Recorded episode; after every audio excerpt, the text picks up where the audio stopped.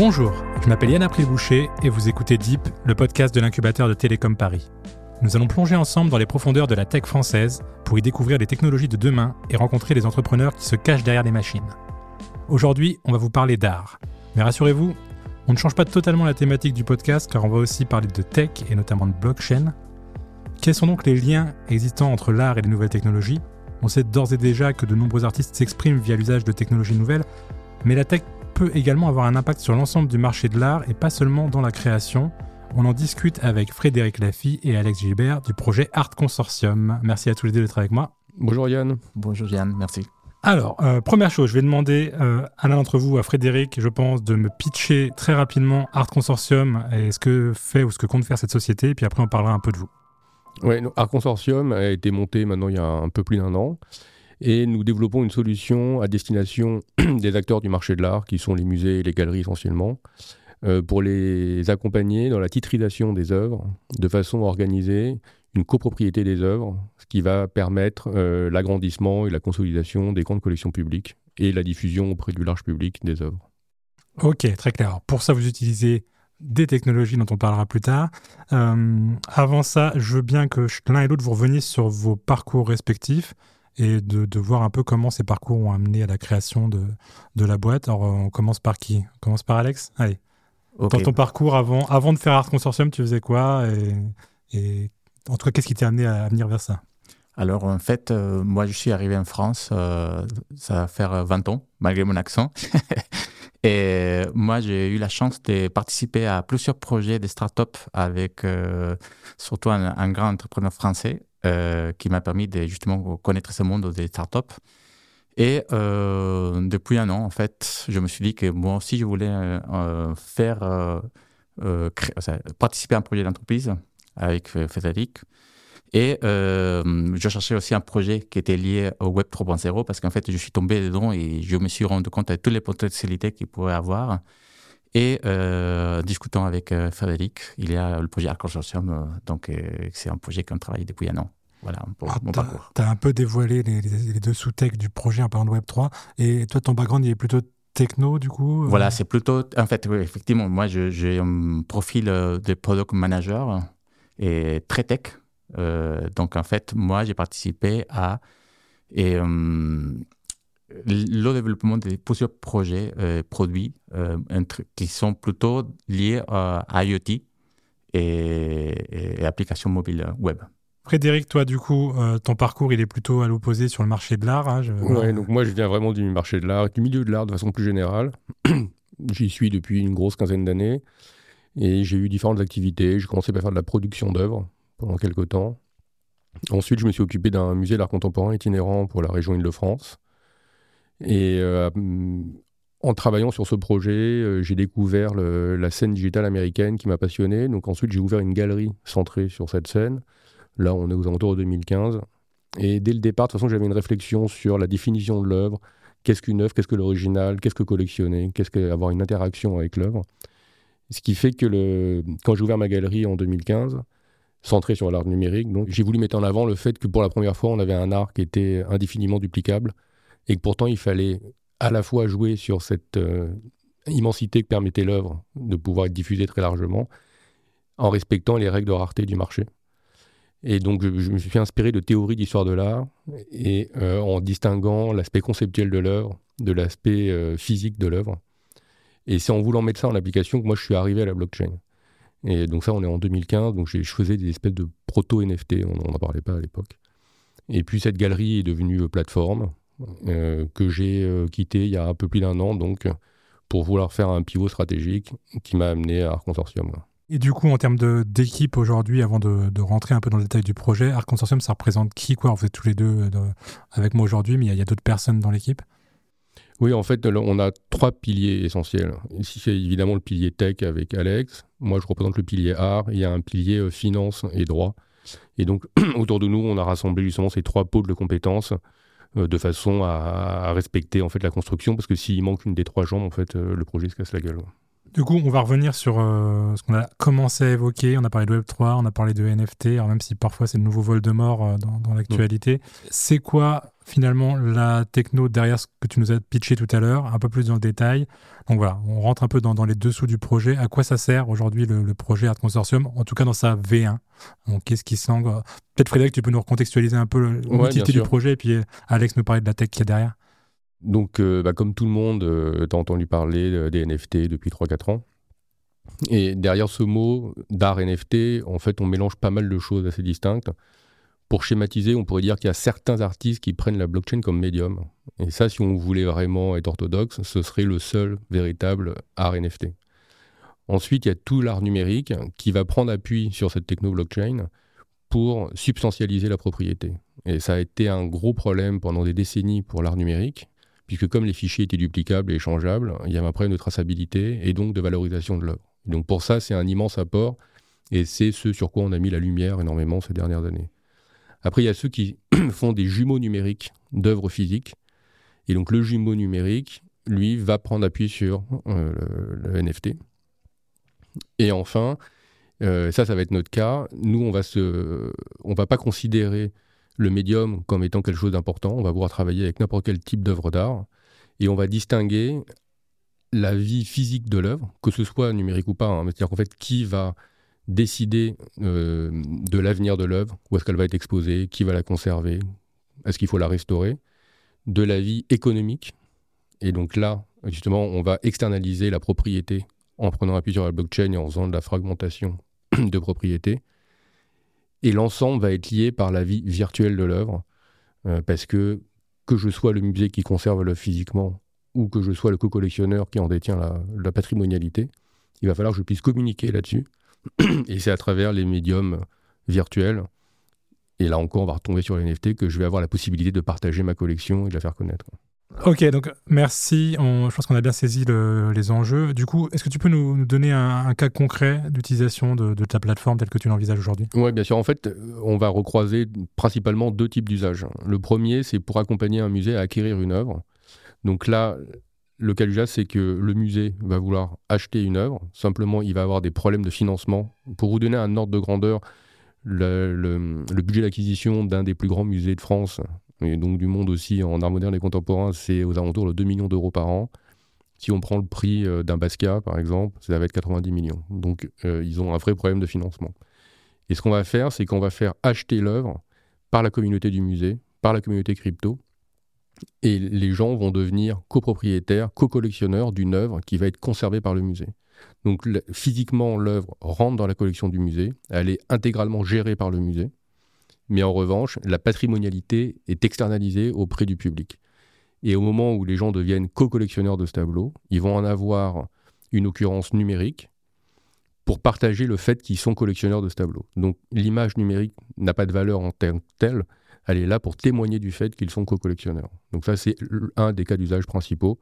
L'autre cas qui est très proche, c'est un musée qui a besoin de trouver des financements pour, par exemple, restaurer des salles ou mettre en place des politiques de, médiation ou d'éducation, eh bien, il va prendre une œuvre qui est déjà en sa collection, il va la titriser avec notre système, c'est-à-dire que l'œuvre reste dans sa collection, simplement la valeur est externalisée auprès des co-collectionneurs, et avec l'argent récolté, il va pouvoir développer ses politiques. Ok, je te remercie. Alors, du coup, comment on fait ça, Alex, d'un point de vue techno? C'est quoi l'enjeu de titriser une œuvre, de fragmenter un NFT Comment ça se passe, ce mécanisme? D'abord, pour le MVP, on va utiliser la blockchain Tesos, d'accord? En sachant que nous, euh, notre projet, il n'a pas une blockchain euh, en particulier. En fait, normalement, on pourrait minter sur différentes blockchains, mais euh, pour le projet, on a choisi Tesos comme étant la première blockchain sur laquelle on voudrait utiliser notre projet. Et ensuite, après, il y a le smart contract qui va gérer effectivement toute la gestion des tokens sur lequel on va euh, donner un, nombre maximum de tokens qu'on va faire. Par exemple, un œuvre d'art, on va le tokeniser en un million de parts et que c'est cela, un million de parts qu'on va mettre euh, dans une vente dans le marketplace. Et après, il y a toute la gestion de la revente qui, est faite, tout est fait euh, sur la blockchain. En fait, ce que notre proposition de valeur, c'est qu'en fait, on utilise la blockchain pour qu'elle soit le plus transparent possible. Ce qui est intéressant pour la valeur du titre, c'est qu'il y a un lien insécable entre le titre et l'œuvre. C'est-à-dire que si il devait arriver que l'œuvre était vendue de façon traditionnelle, eh bien, le fruit de la vente irait intégralement à ceux qui détiennent les titres. Donc, on n'est pas du tout dans un cas, par exemple, de jumeaux numériques, ça n'a aucun rapport. Et l'autre point, c'est qu'on développe une solution au service des acteurs du marché de l'art et il reste autonome derrière. Ce qui fait que si nous, on disparaît pour une raison X ou Y, eh bien, ça n'aura pas d'impact finalement sur les opérations qui ont déjà été réalisées et sur l'avenir de ces titres financiers. Alex, est-ce que ça existe aujourd'hui, cette notion de, dont tu nous parles, de finalement, on a du coup une sorte d'œuvre euh, qui, est pas. enfin, qui existe, et puis une sorte de, de jumeau numérique qui ne l'est pas vraiment, et qui est ensuite fragmenté en un million de parts? Est-ce qu'aujourd'hui, il y a déjà des gens qui font ça sur un autre marché ou sur... Euh, en fait, il faut savoir que euh, dans les blockchains, il y a les standards Ethereum, et que c'est un des plus connus. donc, en fait, tous ces gens-là qui font des fragmentations des œuvres digitaux utilisent un, standard qui s'appelle ERC 1155, d'accord? Et sur Tezos, il existe un, standard qui est très similaire. Et en fait, nous, nous avons utilisé ce standard qui permet effectivement de euh, pouvoir, euh, avec la même techno, et refaire quelque chose de similaire avec un smart contract qui est similaire. Alors, les gens aujourd'hui qui font ça euh, sont plutôt des gens qui viennent du monde des, des Ethereum et qui utilise le, standard ORC 1155 qui permet justement de faire la fragmentation des, des œuvres d'art. Et ça, en termes de mise sur le marché, si j'ai envie de, m'exprimer comme ça, où, est-ce que ça en est en termes d'avancement, Frédéric euh, la, la, roadmap techno, on, en parlera peut-être un peu après, on, voit bien les enjeux, mais quand est-ce que vous aurez un MVP ou une première version à mettre sur le marché? Donc là, nous, on s'apprête à faire le POC euh, dans les 10 jours qui arrivent. Et ensuite, on est en discussion avec un nombre important d'institutions françaises et européennes. Et euh, je pense que la première application grand public aura lieu d'ici l'été, euh, parce qu'évidemment, il y a beaucoup d'étapes avant, notamment celle de la communication sur l'opération. Euh, mais le, produit est prêt et on est en train de discuter pour les premières opérations. Pour reparler très rapidement de techno avec Alex, finalement, c'est quoi la grosse difficulté? Alors, nous a parlé des standards qui finalement existent. Euh, qui sont peut-être à adapter euh, sur, sur le secteur, sur, sur les usages, etc. C'est quoi, in fine, la grosse difficulté du projet? Est-ce qu'elle est plutôt d'ordre technique, technologique, juridique ou un mélange des deux Alors, euh, il y a plusieurs enjeux parce qu'en fait, notre proposition de valeur, ce qui fait un peu la différence par rapport aux produits, par rapport à ce qu'ils font les autres, c'est qu'en fait, quand on va aller acheter une œuvre, on va aller directement sur le site du musée et euh, nous, euh, on sera là euh, en mode co-branding. C'est-à-dire qu'en fait, les gens, quand on va s'enregistrer, ils vont aller sur le site du musée, ils vont voir qu'il y a une œuvre qui est en vente. Lorsqu'ils vont s'inscrire pour la vente, ils vont voir apparaître Art Consortium avec le partenaire. Ça, c'est une première partie, donc c'est vraiment différenciant par rapport à ce qui, est fait aujourd'hui. Il y a aussi les aspects juridiques, effectivement. Euh, ça, c'était, c'était un vrai sujet parce qu'en fait, pour pouvoir faire ça, il y avait quelques contraintes d'ordre réglementaire pour pouvoir euh, faire une, euh, une, vente et fragmenter une œuvre. Donc, il y avait aussi dans les contraintes le fait de pouvoir être régulé ici en Europe et aussi avoir une solution qui pourrait être transférable aux États-Unis. Et troisième côté, en fait, toute la partie smart, smart contract qui va gérer aussi bien euh, le smart contract pour, pour tokeniser, donc ce qu'on appelle minter euh, les, les, tokens, et réguler aussi le dossier marché. Parce qu'en fait, sur notre marketplace, qui sera le marketplace quelque part des musées, on aura la possibilité de euh, faire la vente et achat des reventes plutôt des, des, tokens. Et du coup, bah, Frédéric, si tu veux compléter sur cette partie internationalisation, parce qu'on se rend bien compte qu'il y a un enjeu de, sur le marché de l'art qui n'est pas français. Hein. Euh, du coup, comment vous gérez ça, euh, aussi au niveau de la société que sur le produit? Donc effectivement, le marché auquel on s'attaque est immédiatement international, puisque les, institutions muséales ont des échelles internationales. Donc il était impossible pour nous de raisonner à l'échelle nationale. Et le, le parti pris qu'on a pris sur le plan juridique, c'est d'assumer les titres financiers. Euh, ça, ça a beaucoup d'intérêt parce qu'on va pouvoir gérer toute une série de royalties reversées. Euh, d'ailleurs, je pourrais vous dire un mot du, du modèle derrière. Mais en revanche, c'était beaucoup plus lourd sur le plan réglementaire, donc ça nous a nécessité pas mal euh, d'heures et de mois de travail avec des avocats. ce qui nous amène maintenant à en fait créer un véhicule juridique ad hoc. Alors je ne vais pas rentrer dans les détails parce que en fait ça, viendra, ça deviendra public le jour où on aura nos opérations, mais ça nous permet d'être régulés et d'avoir une grande souplesse d'utilisation et donc de parler à des interlocuteurs très différenciés, que ce soit à la fois des grandes institutions, mais demain aussi le milieu financier euh, pur. Évidemment, le premier marché aujourd'hui, c'est l'amateur d'art.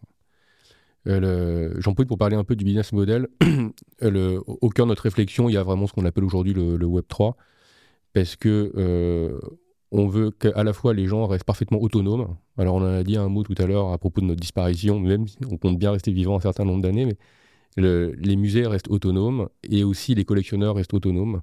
C'est-à-dire que l'œuvre va être listée sur le site du musée, mais elle va aussi être listée sur le profil des collectionneurs, sur le, site des différents partenaires n'importe quelle opération. Ça peut être des sponsors, ça peut être des commissaires d'exposition, ça peut être des galeries. Et cette autonomie qu'on apporte aux différents acteurs, c'est aussi une manière pour nous de démultiplier les canaux d'accession à l'œuvre. C'est-à-dire qu'une œuvre va pouvoir être achetée sur toute une myriade de sites. Nous, évidemment, derrière, on gère le bac. Et ça, ça a un appui aussi sur le business model, puisque tout marche par la commission. Et ce qu'on voulait, c'était éviter qu'il y ait d'un côté ceux qui fournissent et puis ensuite ceux qui reçoivent. Ce qui marche encore largement comme ça, notamment dans le milieu de l'art. Vous avez les musées qui présentent des œuvres et puis les visiteurs qui les regardent. Or, avec notre modèle économique, si demain, par exemple, Yann, t'es collectionneur chez nous, moi, je vais pouvoir aller sur ton profil, je vais découvrir ta collection. Toi, tu vas pouvoir raconter ta propre histoire avec chacune des œuvres je vais y être sensible parce qu'on se connaît. Et donc, je vais vouloir acheter les mêmes œuvres que toi. Et on va considérer que tu es un ambassadeur. Et donc, tu vas avoir une partie, un pourcentage de la transaction. Et ce qui veut dire qu'en fait, tout le monde est gagnant dès qu'il se passe quelque chose, parce qu'on tous ensemble, que ce soit les musées, les galeries, les conservateurs, les collectionneurs, tout le monde travaille au financement du milieu de l'art et à la diffusion de l'œuvre d'art. Donc c'est pour ça qu'on voulait que ça se retrouve à la fois dans l'usage et dans le business model. Ok. Alors, tu fais très bien de parler de tout ça parce que c'est assez lié. Euh, je veux bien que tu enchaînes sur, euh, sur un truc un peu plus large et puis euh, je prendrai l'avis d'Alex après. Moi, j'ai l'impression que finalement, l'adoption des nouvelles technologies par les artistes, par le grand public, elle se fait, elle se fait plutôt bien depuis quelques années. Alors que sur si on parle du marché de l'art en lui-même et des institutions que tu cites, musées, galeries, etc., ils sont quand même un peu en décalage de phase et un peu en retard sur cette adoption-là, si ce n'est faire un beau site internet et faire des trucs parfois sur l'œuvre numérique, etc. Est-ce que, est que tu sens ça, toi qui, qui maîtrises mieux ce marché? Est-ce que tu sens qu'ils sont encore en retard Ou est-ce que vraiment ils y vont à fond et qu'ils mettent les moyens? Mais quand, euh, tout, le buzz autour des NFT est arrivé, tout le monde parlait euh, de disruption et de révolution. Alors quand on va voir des gens qui sont installés, qui existent depuis des générations et euh, qui vivent malgré tout pas si mal comme ça, si on leur dit qu'on va renverser la table, ils n'ont pas envie de vous écouter. Cependant, avec la, proportion que l'ensemble prend, euh, les oreilles sont de plus en plus attentives. Et puis, encore une fois, ils ont quand même des vrais problèmes qu'ils vont devoir régler, qui sont des problèmes financiers pour les musées et pour les galeries. Une galerie a un énorme stock d'œuvres d'art, mais c'est un stock dormant tant qu'elle n'a pas vendu l'œuvre. Or, nous, on va pouvoir l'aider à créer de la liquidité en attendant. Et puis, par ailleurs, le milieu euh, NFT blockchain mettait en avant aussi le fait de désintermédier. Or, évidemment, à ce moment-là, les intermédiaires se disent Bah non, ça m'intéresse pas. Si tu es en train de me dire que tu vas me désintermédier, euh, tu es en train de me dire que je vais mourir. Donc, j'ai pas envie de travailler avec toi. Nous, on a pris un axe complètement différent. On s'est dit qu'il fallait aider les acteurs en place à intégrer les nouvelles technologies pour donner plus d'ampleur aux pratiques actuelles. Donc, un musée va continuer à sélectionner une œuvre, la conserver, la diffuser. Un musée, une galerie va continuer à sélectionner des jeunes artistes, à les défendre et à chercher à les vendre. L'artiste va continuer à créer. Donc chacun reste dans son domaine de compétences. Et nous, on est là pour fluidifier l'ensemble et donner sans doute plus d'ampleur à ce type d'échange. Euh, Alex, toi, est-ce que, une question un peu perso, est-ce que tu étais un peu intéressé par le marché de l'art avant d'intégrer Art Consortium ou pas du tout? Et, finalement, est-ce que cet attrait pour le Web3 et la blockchain, est-ce que tu es en train de faire avec euh, le milieu de l'art, te donne envie d'y t'y intéresser plus et te donne plus euh, d'attrait sur cet écosystème-là? Fais attention, Alex, je t'écoute. non, mais c'est très intéressant comme, comme question, Diane, parce qu'effectivement, je pense que je n'étais pas euh, aussi proche que je le suis aujourd'hui. Je n'ai pas le même regard que j'ai aujourd'hui. Je pense qu'avec Frédéric, j'ai appris à connaître en fait euh, le monde de l'art, que c'est un monde complètement différent, il est complexe. Et, euh, et, maintenant, effectivement, j'ai eu la possibilité justement de discuter avec des, gens qui sont dans le milieu de l'art des gens qui s'intéressent au milieu de l'art. En fait, c'est mon côté produit aussi, euh, d'aller euh, discuter avec ces gens, ces gens qui, qui, sont nos partenaires. et, et qu'en fait, avec ces retours, qu'ils soient aussi bien par rapport à, des partenaires et aussi des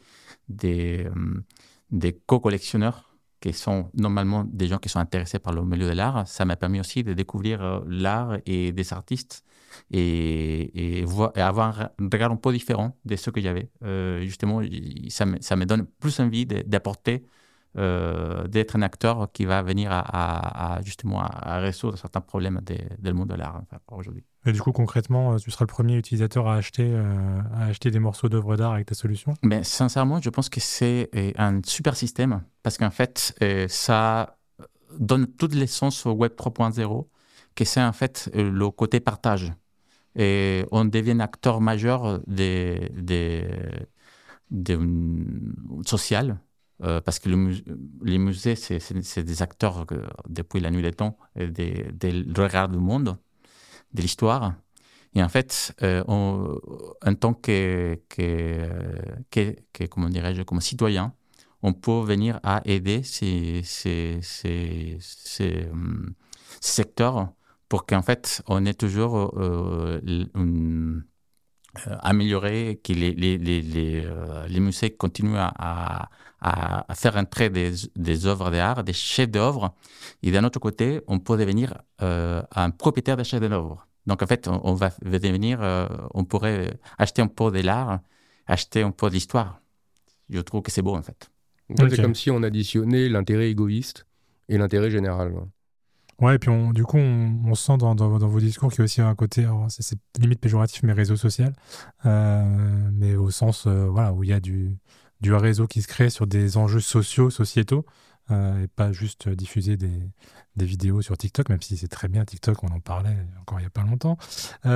ok, alors ma dernière question, je vais vous poser à tous les deux, qui est, un peu hors cadre, quoique elle peut rejoindre ce qu'on vient de se raconter. J'aimerais que l'un et l'autre, vous me citiez une technologie actuellement qui vous fait un peu euh, vibrer, rêver, ou qui vous intéresse beaucoup. On peut rester sur la blockchain, ça peut être euh, n'importe quoi d'autre. Et à l'inverse, que vous me citiez une technologie qui vous ennuie un peu, vous, en vous trouvez ça un peu, euh, un peu inutile, un peu dangereux. Voilà. vraiment les, deux opposés des phases d'une, de, de, techno existantes ou non d'ailleurs, des technos qui sont un peu émergentes. écoute, on, commence par Alex. Voilà, très rapidement, une, techno un peu fascinante et une complètement un peu bancale selon toi. Alors, je vais essayer de mélanger les deux. Et justement, on travaille aujourd'hui, euh, on s'est entouré des, gens qui, qui, qui, sont très passionnés par, par la blockchain et pour justement tout ce mouvement qui, qui est euh, lié à NFT et qui, est lié aussi à, à les cryptos. C'est euh, comment fait-on pour essayer d'adoucir un peu les spéculations qui existent euh, dans le monde de crypto. Donc, en fait, on est en train de, travailler sur une techno, un, modèle, modèle mathématique et que c'est euh, le bonding curve. Et, là, vraiment, c'est un truc super intéressant. Si vous avez la possibilité d'aller voir, euh, il y a tout un groupe de tokenomistes. Je ne sais pas si vous connaissez le mot, mais c'est un nouveau métier qui vient aussi avec le monde des, des cryptos. Et euh, il y a justement des, des, gens qui travaillent et que c'est aussi la beauté du monde crypto, c'est qu'en fait, c'est un groupe de, gens qui sont en train de développer des choses, qui partagent des, des, solutions et qu'effectivement, il y a un peu le monde financier avec des gens qui, qui viennent de tous les horizons à partager euh, quelles sont les meilleures solutions pour justement essayer d'éviter euh, ce qu'on a vu par le passé, essayer de, voir comment fait-on, ça pas l'éviter, le limiter. Donc, euh, c'est une, vraie solution et qui c'est vraiment, je trouve, très intéressant. Donc, euh, et qu'en fait, c'est un peu les deux. Mélange un peu le fait de que c'est une super solution et que c'est de minimiser en fait ce qu'on a vu, les abus qu'on a pu voir lors des ball runs. Donc, en fait, c'est un peu ce que je dis et qu'on discute avec les différents intervenants, c'est c'est dans le beer qu'on trouve les builds. tu, nous rentres dans des considérations techniques de, de, cryptophiles. Hein, c'est dans les marchés un peu baissiers qu'on voit les, gens qui veulent les faire progresser. Euh, mais ok, crypto, du coup, à la fois good et, bad. Donc, euh, on est plus ou moins tous d'accord là-dessus. Ok. Frédéric, euh, même question. Moi, je pourrais peut-être parler de, de, tout ce qui tient à la réalité augmentée et au métaverse. Personnellement, aujourd'hui, j'ai pas encore vécu d'expérience qui m'est transportée. Euh, cependant, je me rends compte qu'on est encore à la préhistoire de toutes ces technos Et euh, ce qui m'intéresse pas mal, ça va être les croisements entre euh, cette vie virtuelle et cette vie, et cette vie réelle. je, suis persuadé que dans 150 ans, il y aura encore beaucoup de gens pour aller voir un tableau se déplacer et avoir le, ne pas avoir de prisme numérique entre le, regardeur et le tableau. Et en même temps, on se rend compte qu'on va développer toute une série de nouvelles relations donc, surtout, ce qu'il ne faut pas, pas faire, c'est opposer justement ces deux types de relations euh, à l'objet. Et mais pour tout ce qui va être euh, un apport de fantasmagorie et un rapport d'éducation, euh, tous ces nouveaux outils sont très intéressants et j'ai hâte de voir comment ça va se développer. évidemment, nous, on va être amenés à travailler avec eux. Ok, tu, le mets aussi sur les deux, celui-là, sur les trucs fascinants et un peu bancals en même temps, c'est bah, ça? dire que pour le moment, ça me paraît pas mûr, mais je pense que les perspectives sont riches. Non, mais de toute manière, tu as, raison. On a eu euh, les deux facettes du, du métaverse ou de la réalité virtuelle à chaque fois sur, sur cette réponse-là. En tout cas, merci à tous les deux pour ce voyage dans le monde de l'art. On a l'habitude de dire à l'incubateur de télécom Paris qu'on est agnostique sur les secteurs d'activité adressés. Et ben, vous venez de nous le prouver, parce que c'est vrai que le marché de l'art, c'est pas un secteur commun pour nous. On se rend compte que les liens qu'il entretient avec les nouvelles technologies sont finalement indéniables. Et encore mieux, on se rend compte que c'est un potentiel terrain de jeu formidable pour innover sur un marché en demande. Donc moi, je vous invite dans tous les cas à vous intéresser à l'art sous toutes ses formes, avec ou sans tech. Je vous dis à très vite pour un prochain épisode de Deep. Merci Yann. Merci.